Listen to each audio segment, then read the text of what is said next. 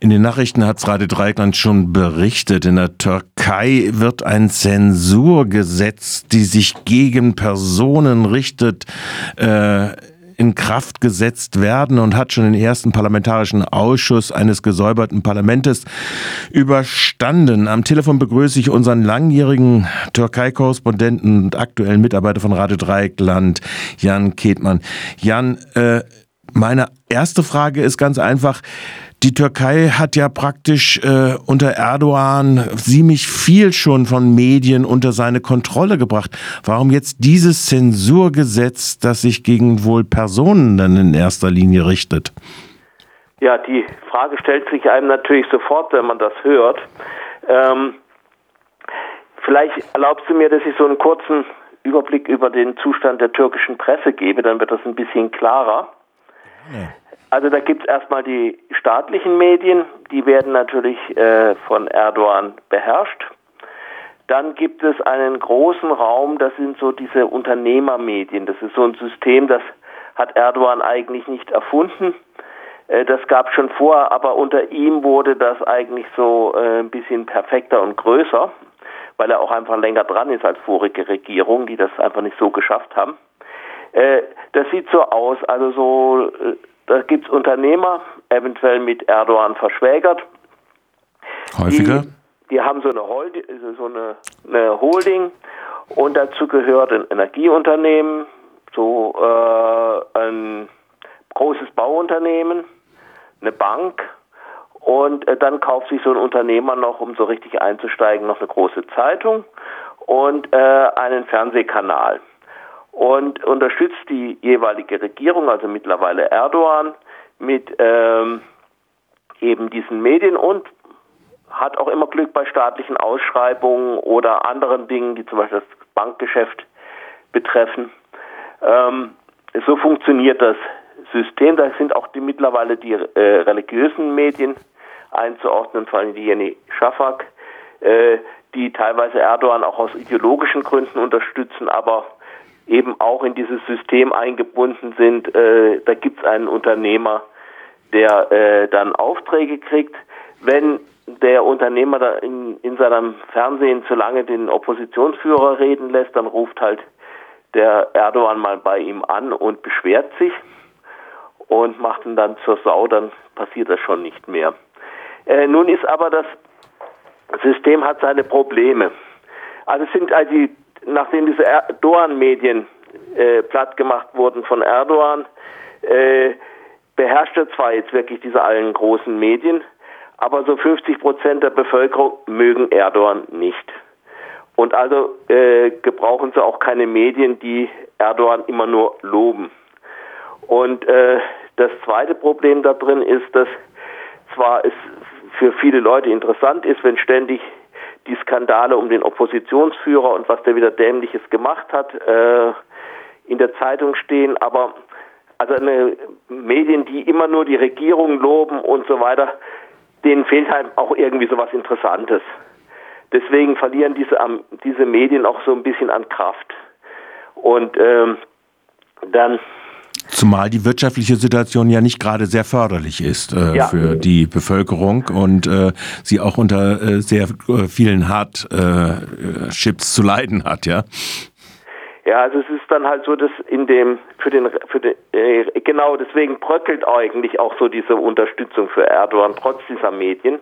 Und es ist halt auch nicht so, dass er eine wirkliche Totalität hat, weil es gibt viele kleine Medien, neue äh, Medien wie diese Gazette Duva oder alte wie die äh, Cumhuriyet, äh, die, die es immer noch gibt, die nicht so groß sind, aber die äh, ja auch ihre ihr Klientel haben, vor allem auch im Internet florieren.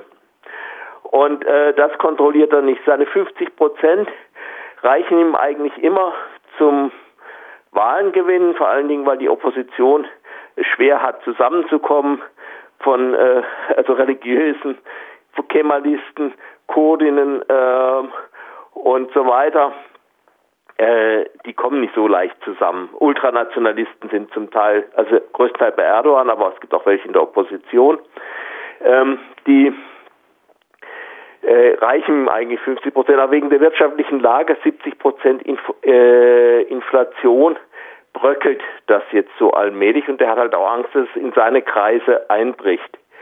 So mit 50 Prozent ging das immer so. Bei der Wahl hat man vielleicht ein bisschen nachgeholfen, dann ist halt mal so eine Katze in äh, irgend so ein E-Werk reingelaufen und in, in, in der halben Türkei der Strom ausgefallen während der Auszählung und so. Und nachher hat Erdogan gewonnen. Ähm, alles vorgekommen. Ähm, dann, äh, ja, äh, da hat er jetzt im Moment Schwierigkeiten, auch nachdem er die Wahl in Istanbul verloren hatte, Bürgermeister. Und als Gängelmittel äh, gegen die anderen Medien gibt es natürlich verschiedene Sachen. Da ist vor allem die Präsidentenbeleidigung. Ich glaube, glaub, es gibt 30.000 Verfahren deswegen. Äh, Beamtenbeleidigung, äh, Terrorismusparagraphen und so weiter. Und das neue Gesetz, das bringt jetzt allerdings die Sache ein bisschen weiter. Weil es ist eigentlich nur zum Teil ein Pressegesetz. Das äh, ist übrigens noch nicht durch, in, in, durch die äh, Generalversammlung in, in der, äh, im ne? Parlament.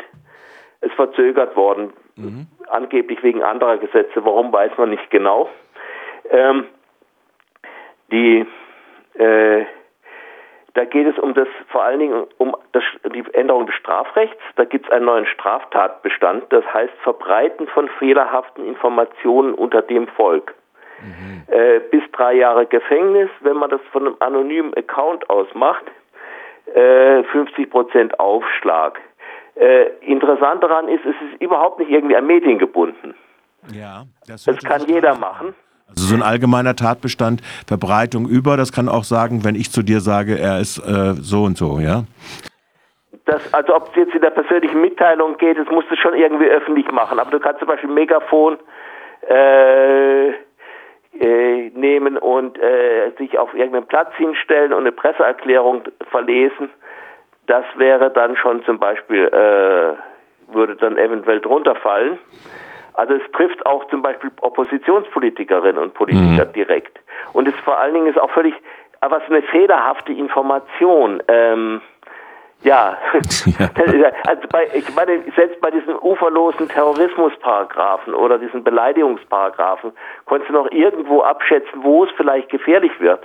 Aber fehlerhafte Informationen weißt du gar nicht. Eventuell sind sie auch Informationen, äh, die du für richtig hältst, trotzdem fehlerhaft sind.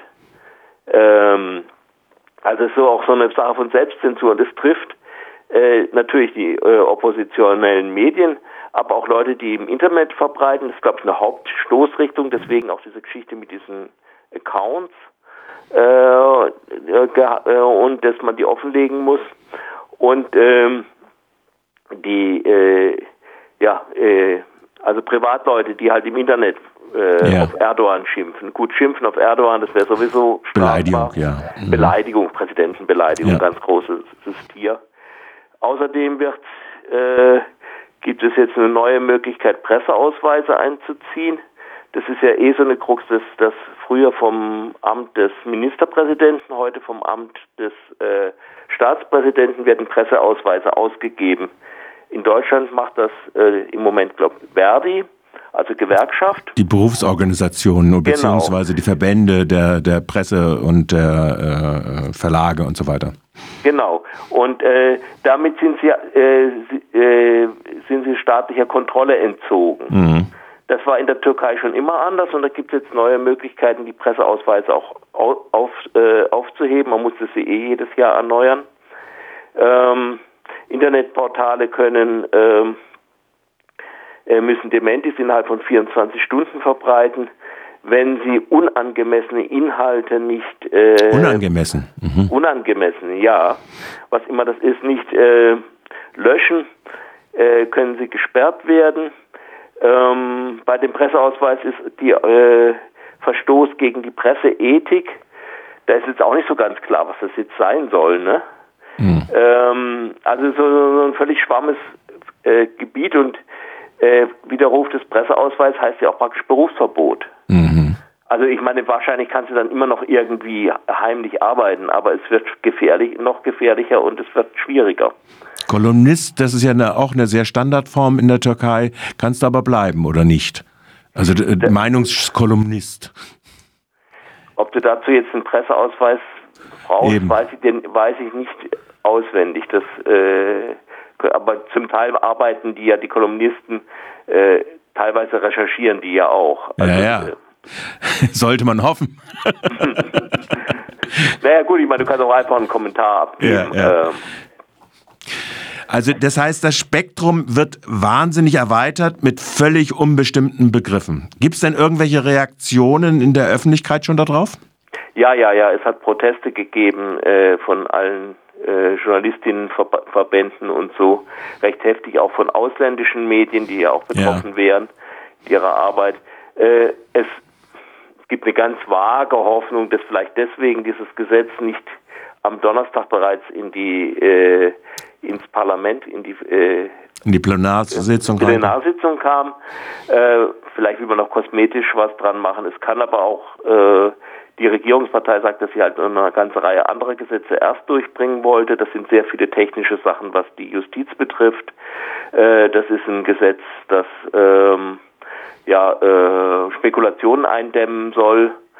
Äh, also da geht es um die äh, Versuche, die Inflation über Strafrecht zu mhm. bremsen. Äh, natürlich nicht sehr erfolgreich wahrscheinlich. Äh, es kann sein, dass es denen auch wirklich wichtig ist. Es sind sehr viele technische Sachen, mhm. Verlängerung von Berufszeiten und sonst was, mhm. die aber durchaus ihre Auswirkungen haben können. Und äh, vielleicht stimmt es auch wirklich, dass sie erstmal diese Gesetze beschließen wollen und dass sie dann die nächste Wahl im, im nächsten Jahr, das ist noch eine Weile hin, und für die brauchen sie dann vor allen Dingen, denke mhm. ich, dieses Gesetz.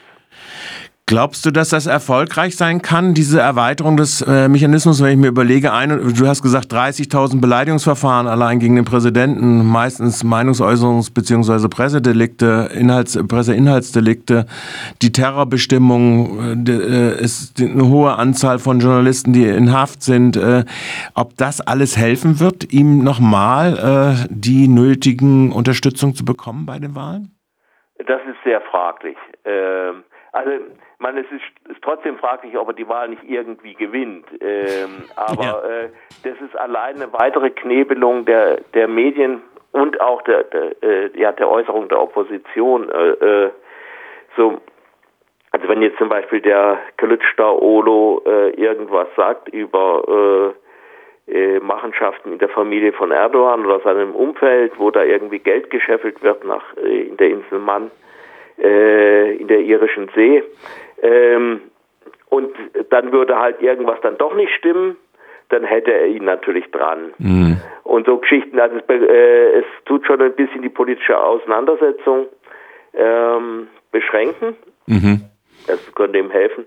Aber ich denke, wenn dieser Unmut, wenn so eine Welle von Unmut gegen ihn schwappt und die Opposition einigermaßen es schafft, nicht zu sehr übereinander selber herzufallen, äh, dann wird es ihn wahrscheinlich kosten. Also man muss ja auch diesen Istanbul-Vergleich sehen. Istanbul ist, in Istanbul haben, hat er ja die äh, Bürgermeisterwahl letztendlich deutlich verloren. Und, ähm, Trotz eines zweiten Anlaufs, wenn ich es richtig in Erinnerung ja, habe. Ja, im, zweiten, im, im ersten Anlauf, äh, da wurde es nochmal annulliert. Ähm, Im zweiten Anlauf dann noch schlechter. Und Istanbul ist so ja auch so ein türkischer Durchschnitt, weil mhm. aus allen Teilen der Türkei, außer Ankara, äh, fahren sie alle, nach, wandern sie alle nach Istanbul ein. Mhm. Und deswegen hat die Stadt äh, so meistens so ein Durchschnittsergebnis für die mhm. Türkei. Mhm. Und äh, seither ist die, äh, ja, die ökonomische Situation rasant schlechter geworden. Äh, also jedenfalls die Inflation. Andere, in anderen Fällen geht es der Türkei auch gar nicht so schlecht. Äh, den 70 Prozent ist die offizielle Inflation etwa. Und äh, wenn das so stimmt, also die meisten Leute sind überzeugt, dass sie doppelt so hoch ist. Mhm. Das kann natürlich auch trügen wegen der Lebenshaltungskosten, die man halt sehr deutlich mitkriegt und andere Posten halt weniger. Aber jedenfalls es ist eine Wahrnehmung, wir haben hier 100 oder 150 Prozent Inflation und äh, da, da, das kann man nicht mehr so leicht überspielen. Mhm. Gut, dann machen wir mal hier einen Punkt und äh, werden irgendwie das ja in dem nächsten Jahr, äh, insbesondere angesichts der Kriegsabenteuer, die er ja auch noch äh, gleichzeitig macht. Heute kam ja die Meldung durch, dass äh, auch das begünstigt wird. Sowjet, äh, russische Truppen sollen ja in Syrien just aus der Grenzstadt abgezogen werden. Also er hat so noch andere Optionen, äh, sich zu versuchen, populär zu machen. Sagen wir es mal so. Ja, und der, der, der andere Trick ist natürlich auch, wenn er in Syrien eingreift und äh, da links, dann bringt er die Opposition, zwei Probleme in der Opposition gegeneinander auf. Die CHP, die äh, sozialdemokratische, kemalistische Partei, ist ja natürlich auch türkisch national, nicht so schlimm wie die wie Erdogan manchmal, aber sie ist es. Und äh, die muss jetzt entweder diesen Einmarsch verurteilen, dann verliert sie die Unterstützung der Kurdinnen und Kurden, oder sie tut es nicht, dann hat dann, dann stärkt sie wieder äh, Erdogans nationalistisches Lager. Also das ist schon eine Möglichkeit, die Opposition auch auseinander zu dividieren. Mhm. Dieser Krieg da äh, hat also ja auch bei früheren Feldzügen auch schon teilweise erfolgreich gemacht. Äh, und dann könnte natürlich nochmal Abdullah Öcalan äh, einen Brief schreiben, aber das hat ja in Istanbul auch nicht geholfen. Gut, also soweit erstmal der Zwischenstand. Ich glaube, wir werden auf diese Thematiken wieder zurückkommen ja. müssen. Danke ja, dir. Vielen Dank. Tschüss.